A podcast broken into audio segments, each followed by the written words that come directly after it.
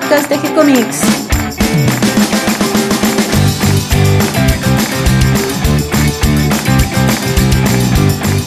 Muy bienvenidos al nuevo episodio de G-Comics, el podcast donde hablamos de todas las técnicas necesarias para realizar un cómic, cómo dibujar un manga y todo el conocimiento requerido para dibujar esa historieta que tenemos dando vueltas en la cabeza. Mi nombre es Catalina García y nuestra intención es colaborar con todos aquellos que estén interesados en avanzar en su formación como dibujante de cómics. En el día de hoy vamos a entrevistar al guionista Marco J. Livien, que es el guionista y escritor de la historia Vorágine que empezamos a subir el día viernes en nuestro sitio de gcomics.online, que está dibujada por Nicolás Viñolo. Van a poder leer las primeras páginas y todas las semanas vamos a subir nuevas páginas hasta completar el episodio. Así que vamos a la entrevista. Bueno, estoy con Marco Livien, eh, el escritor de Vorágine, que es la nueva historieta que está en G-Comics, que ya la van a poder leer. Eh, ¿Cómo estás, Marco? Y bien, bien, contento de poder empezar a mostrar este material que lo empezamos hace tanto tiempo a trabajar y tenía un destino incierto hasta ahora. Así que la verdad que estamos muy contentos, Nicolás Piñero y yo, que somos los que hemos trabajado en esta, en esta novelita y con ganas de, de terminarla. Contame un poquito antes de entrar en la historia. ¿A qué te dedicas? Vos sos escritor, ¿no? Yo en este momento estoy solamente con la escritura, así que estoy trabajando en algunos libritos, libros cortos, son novelas de, menos de 100 páginas, y las estoy trabajando con distintos seudónimos porque son de, temáticas muy diferentes. Y también, bueno, estoy con el tema del guion, trabajando con mucha gente eh, de acá de Mendoza, de Buenos Aires, de gente de Uruguay, y algunas personas también de Colombia, que es donde habíamos publicado una de las primeras obras que pudimos publicar, así que con muchos, muchos guiones. ¿Y hace cuánto tiempo te dedicas a esto? A escribir guiones, la verdad que, no sé, le perdí el rastro, debe hacer eh, más de 10 años, pero es como que lo he hecho siempre. El tema es que solamente hace 5 o 6 que tengo alguien fijo que los dibuja, que en el caso particular la persona con la que estoy trabajando hace más tiempo es Diego Peralta, de Santa Cruz, eh, pero bueno, vive acá en Mendoza y con él empezamos hace 5 o 6 años una obra que todavía la seguimos trabajando y aparte hemos trabajado en, otras. De ahí en adelante, bueno, hay, trabajo con varias personas. De ahí para atrás trabajé con otros ilustradores, pero no logramos cerrar ninguna obra y quedaron todas flotando por ahí en el cajón. Son cosas que pasan con la historieta, viste, se va metiendo otros trabajos, la vida misma y se complica. Es bien difícil, claro. sí. ¿Cómo escribieron esta, cómo escribiste esta obra de Vorágine? ¿Cómo, ¿Cómo se te ocurrió? En realidad no está mal dicho escribieron. Por ahí es una de las obras en las que yo he tenido más flexibilidad a la hora de llevar el guion.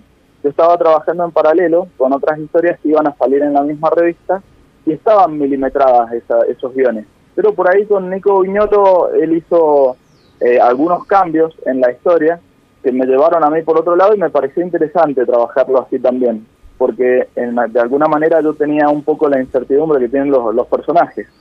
Y me parece que este tipo de historia, eh, que es diferente, es muy diferente al resto de las historias que yo he escrito, eh, está bueno tener un poco de, incertidumbre y no tenerlo todo tan escrito porque por ahí lo hace adivinable, uno no se da cuenta y deja demasiadas pistas.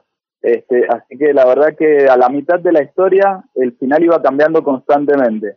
Eh, eso es, una experiencia diferente porque yo siempre salgo, la historia pueden variar muchas cosas, pero no los finales. Claro. En este caso sí, he, barajado distintos finales para esta historia. ¿Y ya la tenés escrita completa o...? Sí, tenemos... Eh, no, no, la tenemos hasta el final, la tenemos hasta el final. Lo que sí tenemos ganas era de, darle una, una continuidad, pero el arco quedaría cerrado. Nosotros habíamos pensado algunas líneas argumentales para los mismos personajes, pero bueno, lo que nos pasa es, esto de, los tiempos. Eh, Nico trabaja las páginas con, mucho, mucho detalle y bueno, le, toma un tiempo enorme hacer una página, entonces estamos tratando de optimizar el, el trabajo lo más posible y quizás si, si hacemos una secuela no trabajarla con el mismo estilo que tiene esta. Pero eh, la verdad que, sí, el, el, final lo tenemos, lo tenemos hace un tiempo, aunque tenemos esta cuestión con Nico que siempre nos gusta sentarnos a debatir y, y actualizarnos de, de, la obra y tratar de meterle algo nuevo y renovarla. Hace mucho tiempo que la venimos trabajando. Hemos hecho algunas otras cosas en el medio, pero esta obra la venimos trabajando hace muchísimo tiempo, la verdad. Y así como él intervino eh, en la escritura, en el desarrollo de la historia, ¿vos también eh, conversaste la parte gráfica? ¿La decidieron juntos? Por ejemplo, que sea en blanco y negro y no a color, o el estilo del dibujo. Sí, yo en realidad eh, he trabajado siempre de la misma manera. Veo primero el estilo del dibujante y después veo qué le puedo proponer que me parezca a mí que puede funcionar en ese estilo. Eh, hubo algunas excepciones, pero justamente fue lo que no funcionó. Escribir el guion primero y después buscar un dibujante para ese guion específico, lo hice eh, y nunca me dio un buen resultado. Eh, así que empecé a ver más o menos qué, hacían los dibujantes y cuando tenía alguna idea y tenía un guion escrito, lo reescribía, manteniendo quizá el arco argumental, pero lo reescribía para, para ese dibujante en particular. yo pienso que todos los dibujantes tienen como un punto donde se lucen mucho y algunos lugares en donde realmente los metes en problemas porque son cosas que le cuestan dibujar. Entonces, eliminar esos elementos para, para mantenerlo al dibujante en, su zona de confort, digamos.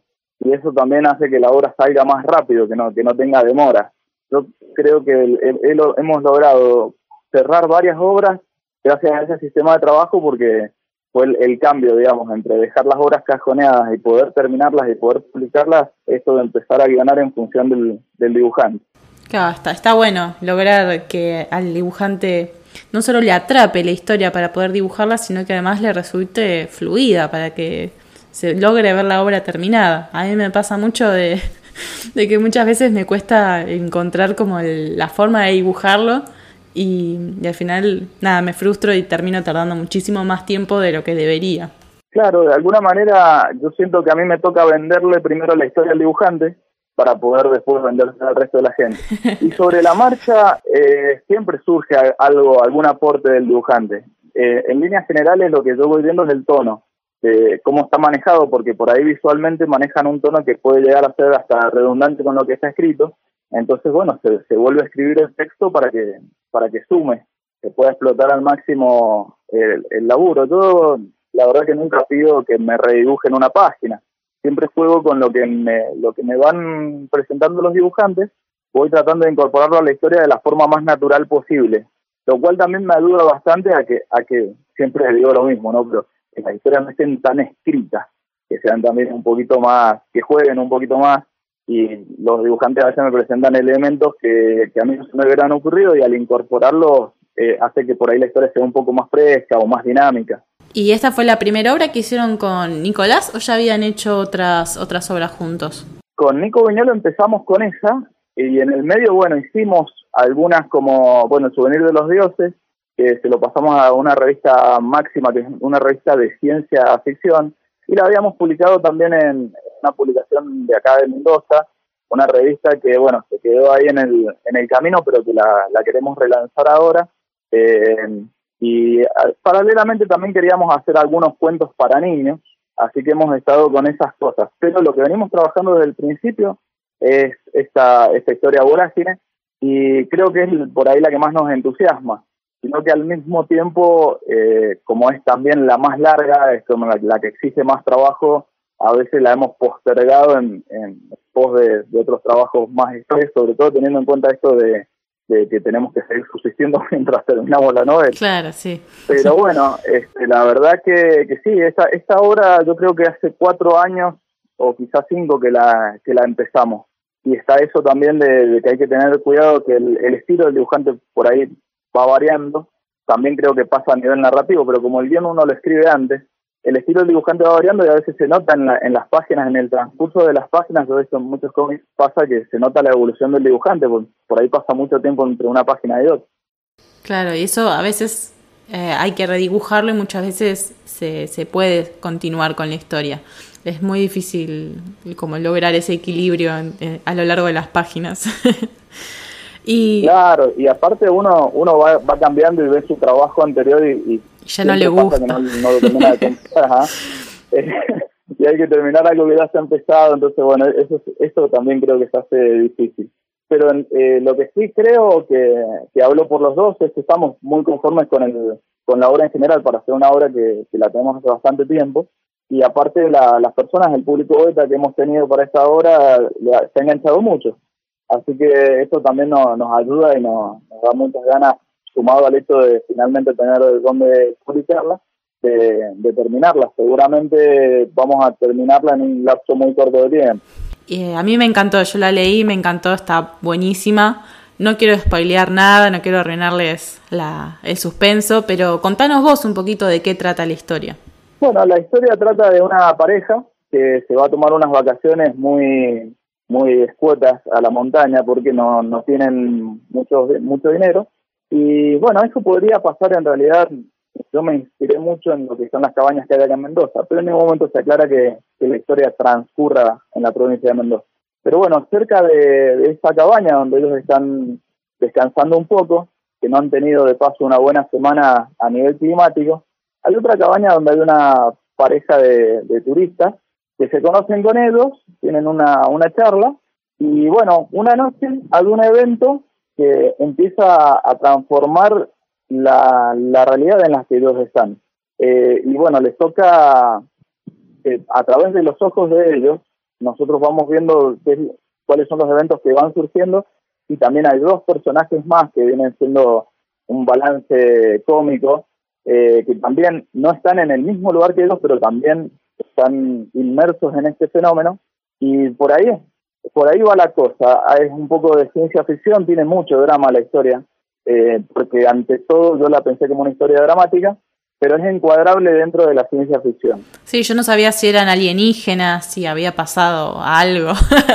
Para mí eran alienígenas. Es, un relato, es un, relato coral donde los protagonistas son los mismos testigos de este fenómeno y ante todo es un relato dramático, pero eso se ve bien llegando al, al final de la historia. No es el protagonista el evento en sí, ni, sus causas, sino la reacción humana y las implicancias que eso, que tiene. Bueno, la van a poder leer en el sitio web. Eh, les vamos a dejar el link también en el texto, así que después nos pueden comentar qué les parece. Eh, y contame cómo es tu forma de trabajo para escribir los guiones. ¿Cómo, cómo te manejas vos? ¿Escribís en papel, por ejemplo, o escribís en, en la computadora? No, a mí me gusta trabajar como un científico loco. Tengo unos pizarrones eh, y, lo, y unos marcadores. Y ¿Cuántos pizarrones? tres, tres pizarrones para hacer exacto. Pero son pizarrones chicos igual. Ah, está bien, está bien. Eh, en realidad, en realidad me pasa algo que, que yo no me puedo sentar hasta que no sé qué es lo que voy a escribir. Entonces, para poder trabajar, eh, trabajo con, el, con, con algunos sistemas que, he ido tomando de libros. Empiezo con el paradigma de la historia, después hago la escaleta y hago como una diagramación de la historia antes de ponerme a escribir el guion. Y eso lo hago en pizarrones porque la verdad es que originalmente lo hacía en mucho papel y, tiraba mucho papel. no, no, no sé por qué me costaba en vez de tachar algo, eh, simplemente tiraba el papel, empezaba un papel nuevo. Entonces, bueno, me compré los pizarrones y empecé a trabajar las distintas etapas de, de, la, de la preproducción en pizarrones. O sea, tenés que hacer una historia por vez, porque si no, no te dan los pizarrones. Sí, sí, los pizarrones los ocupo con una sola historia y una vez que ya dejo el diagrama de la historia, ya tengo claro los actos, tengo claro los personajes, el rol que van a cumplir, recién ahí me voy al papel y ahí descarto los pizarrones, ya no los vuelvo a usar, ahí ya empiezo a trabajar en el papel con un, con un plan de acción bien definido que en general siempre puede variar porque me gusta estar atento a, a lo que pueda encontrar el ilustrador, que es, la otra pata fundamental de, de la obra lo que pueda aportar o lo que por ahí pueda tener ganas él de ver en esta ficción, siempre dejo una puerta abierta para que el, ilustrador haga su aporte, pero ya no vuelvo al, al, grueso, creo que es lo más difícil, porque por ahí, cuando yo veo algunos tallercitos acá de Iván en Mendoza, y la gente el problema principal que tiene es que se traba en un determinado punto de la historia y no puede seguir avanzando. Y yo eso en particular se lo adjudico, o por lo menos varios lo han podido corregir, trabajando con la estructura en grueso de la historia al principio y sabiendo a dónde van a con esa historia, hacia dónde se van a dirigir. Claro, y que todas las acciones sean como un paso más cerca al final. Y lo importante, yo pienso, ¿no? Yo, hago esta comparación, ¿no? Si, invito a una chica al cine o si la invito a jugar al pádel, la ropa que me voy a poner es diferente. Puede pasar que yo la invite al cine y terminemos cenando, o puede jugar, puede pasar que la invite al pádel y terminamos jugando al básquet pero es importante por lo menos tener una idea hacia dónde vamos a salir. Entonces, sobre la marcha hasta puede llegar a ser interesante un cambio de rumbo, pero sí tener claro al momento de empezar la historia hacia dónde nos vamos a dirigir para que no sobren ni falten personajes, que son los engranajes de la historia. O sea, lo grosso vos lo tenés trabajado, digamos, es decir, eh, como los, la temática, eh, el, el género de la historia y quizás los personajes y lo demás lo vas acomodando de acuerdo quizás también al dibujante que te toca. Exactamente, y al público al que va dirigido. Eso, eso es importantísimo desde el principio. ¿A qué público le voy a apuntar? Vos adaptás la obra eh, de acuerdo si es chico, si es joven o si es adulto. Sí, sí, por supuesto. El, el, público es importante. Eh, hay una novela que quedó ahí, que la hicimos, pero bueno, el, dibujante después, eh, cuando fue el momento de entregarla, no quiso hacer algunas correcciones y bueno, la, se, se cayó ese, ese trato editorial. Esa era una novela para niños. Entonces, el ritmo de la novela tiene que ser muy diferente. Los diálogos son mucho más simplificados, la duración también es más corta porque la capacidad de atención es menor. Entonces hay un montón de cosas que limitan la obra, que, son parámetros a tener en cuenta el público al que va destinado la obra, nos ayuda mucho a la hora de, de, pensarla y de diagramarla. Para mí es un dato fundamental el público objetivo. En las historias, ¿cuál es el público que a vos más te gusta trabajar? Sí, a mí me gusta el público juvenil. Yo mismo por ahí consumo las mismas cosas hace muchos años. me doy cuenta que, que por ahí en ese sentido me he quedado estancado. O sea, si bien consumo cosas nuevas, eh, nuevas digo en el sentido que yo no las conocía, sigo por ahí leyendo a los mismos autores, me cuesta un poco salirme. Y, y eso creo, en, en general creo que me pasa porque la narrativa en los últimos años se ha simplificado demasiado no solamente en, en, el ambiente de la historieta o en el ambiente de la literatura, sino en el, en el ambiente cinematográfico y en general. Por ahí, lo, lo, por supuesto que hay de todo, hay de todo, ¿no? Pero si vamos a lo que culturalmente se ve más, es una narrativa muy simplificada la que hay en este momento y a mí eso por ahí me, me hace pensar, ¿no? Por ahí digo, bueno, tengo que, que ir con los tiempos y tratar de ser lo más simple posible, pero yo al mismo tiempo sé que las historias que a mí me atrapan son historias complejas tengo esta, este gran problema a la hora de, armar yo mi propia historia. claro, hay que ver un poco entre lo que se lee, lo que se, se consume y lo que a uno le gusta. Claro, yo trato de estar siempre atento a, los fenómenos que están surgiendo para ver qué es lo que la gente, no sé, no, no es un estudio de mercado, ¿no? Pero es lo único a lo que uno puede llegar a acceder, es ver qué es lo que funciona ir al material, mirarlo y tratar de, desentrañar por qué funciona y, ver si puede aplicar. Pero al mismo tiempo pienso por ahí, haciendo todo eso, uno pierde su propia alma como artista y quizá el, camino era ese, y no intentar emular otras fórmulas. Sí, yo creo que hay que lograr un punto medio, ¿no? Entre, entre ambas cosas. Es un camino lleno de incertidumbre a la hora de producir material, después a la hora de mostrarlo, de, saber qué efecto va a tener. Y, eh, pero creo que eso también lo hace, lo hace muy emocionante al, a este tipo de trabajo, que uno lo está haciendo eh, sin saber qué efecto va a tener en la gente. Cuando llegan las, las primeras devoluciones, en el caso nuestro con Diego eh, de Colombia, algunas personas que nos han escrito para saber si la historia sigue o no, porque bueno, en la editorial de allá no sé si se va a seguir publicando la revista. Entonces, este, es, es muy interesante que gente que uno no conoce haya encontrado otro significado en la obra o lo que nos pasó en particular, que se identificaron con personajes que eran a nuestro criterio muy secundarios. Y bueno, así bueno, hay gente que le está gustando este personaje, le vamos a dar más peso. Es, algo muy lindo. La verdad que la, devolución de la gente es algo muy, muy lindo. Está bueno eso a la hora de ir creando la obra, ¿no? Y no tenerla terminada, como decías vos al principio. Cuando ya está terminada no hay, no hay nada para hacer. Pero eh, yo siempre pienso que, que hay que tratar de dejar algo para para continuar, por las dudas, por las dudas que funcione. Eh, así que en ese sentido seguimos sigo viendo y si no continúa esa misma obra por ahí si sigue la misma dupla ver qué funcionó en la historia anterior para volver a aplicarlo. Claro, porque uno nunca sabe en realidad qué es lo que el lector lo incentiva a seguir leyendo, si es el personaje, si es la forma de la historia. Es, es, bien, es algo bien complejo, sobre todo porque nosotros somos pocos los que leemos y cuando nos sentamos en una mesa descubrimos muchas veces que leemos cosas muy diferentes. Así que la verdad que es, toda una aventura el tema de, tratar de generar una historia, sobre todo generar una historia nueva en, en esta época que nos ha tocado vivir donde estamos invadidos de, historias y de relatos y de nuevas formas de, contar las cosas, formas de muy escuetas como puede ser el youtuber que hace un, un video en dos minutos contando algo muy breve. Eh, entonces eh, es difícil. Por un lado es fácil llegar y a, lugares, a puntos muy muy distantes y por otro lado es difícil competir con semejante marea de contenido. ¿Y qué otros proyectos tenés en el tintero? Ahora actualmente estoy trabajando, bueno, con el con el mismo Nicolás Viñolo, tenemos algunos otros planes. Eh, hay algunas ideas eh, para, para una revista, para relanzar una revista con historias cortas, así que ahí voy a trabajar con todos los que alguna vez hice algo, que por ahí fracasaron algunos proyectos por, ser ambiciosos en materia de cantidad de páginas. Estoy trabajando con Agustín Morrison en una serie que de momento se llama El arrecife y la marea, pero probablemente la, la rebauticemos, que fue un cuento corto que nosotros lo, queremos llevar a una novela.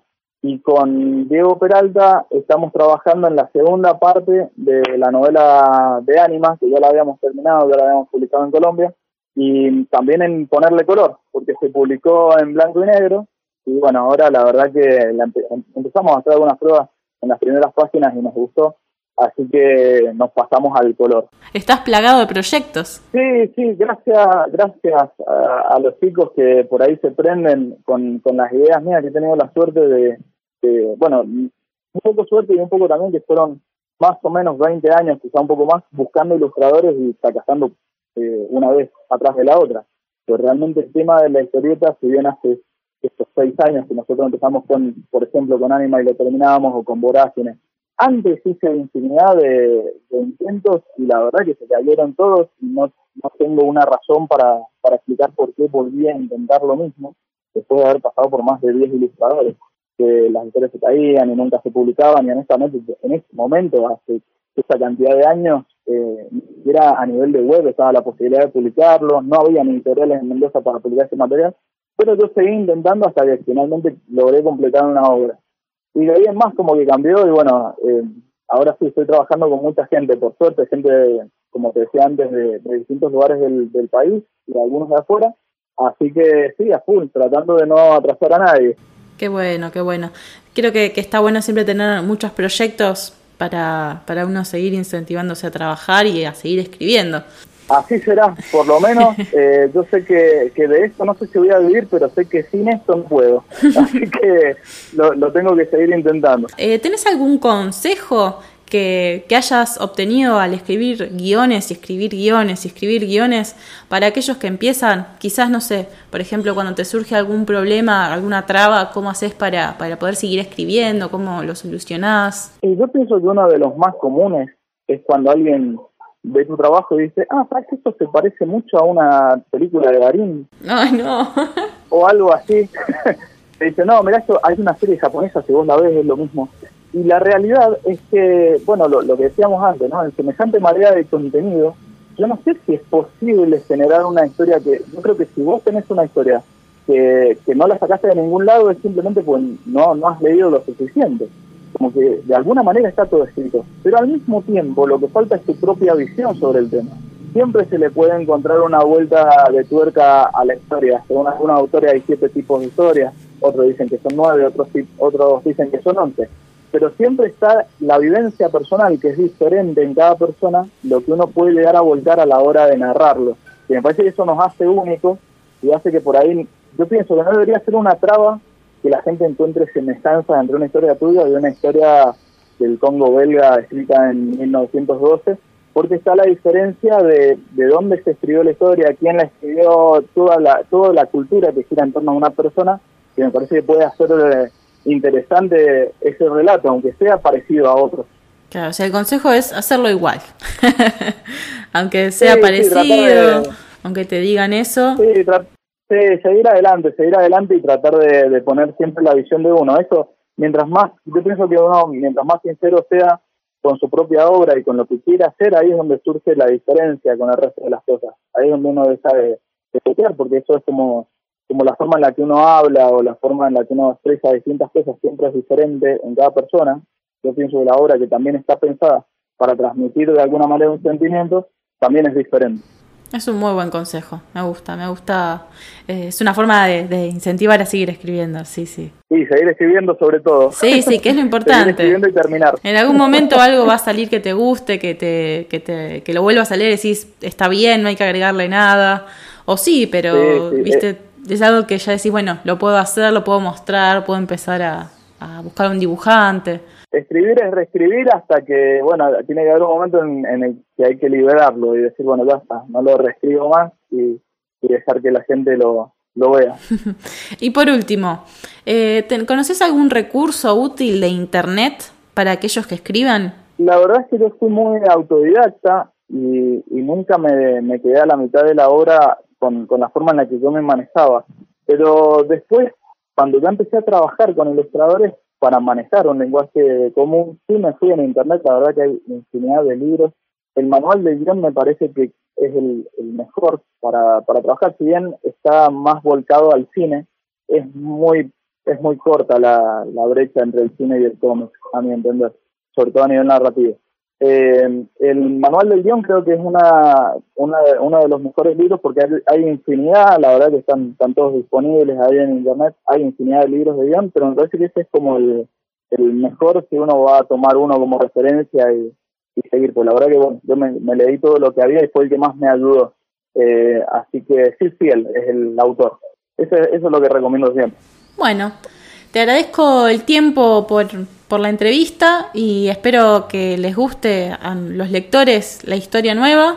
Esperemos tener más de voz en el sitio y, bueno. Bueno, gracias a vos y, a, todo el equipo y a lo que están haciendo por el cómic nacional, que me parece importantísimo. Y me ha dado a mí también la posibilidad de ver alguna, algunas historias que yo no había visto. Así que está, está buenísimo. Te mando un abrazo grande. Bueno, otro para vos. Saludos. Dale. Espero que toda esta información les resulte útil e interesante. Bienvenidos todos a los que se sumaron en el día de hoy y gracias a los que nos comparten en sus redes sociales y ayudan a que lleguemos a cada vez más personas. Recuerden que pueden escucharnos en iTunes, iBox, Stitcher, Spotify y Google Podcast. Si les gustó el programa pueden darnos un me gusta en Facebook, en Instagram o en Pinterest o escribirnos una reseña. Recuerden que tienen la sección de relatos para leer cuentos, novelas, tienen las historietas que subimos siempre una historieta nueva por mes y actualizamos semana a semana con nuevas páginas. También tenemos una sección de agenda donde publicamos eventos que, se realicen con temáticas dentro del arte, de la historieta, también talleres, también preventas y también inclusive Kickstarters. Pueden acercarnos sus sugerencias y propuestas a través de nuestras redes sociales o eh, a través de la página de contacto en nuestro sitio web de gcomics.online. Les responderemos siempre con alegría y continuaremos publicando nuevos episodios. Gracias a todos por escucharnos y hasta la próxima.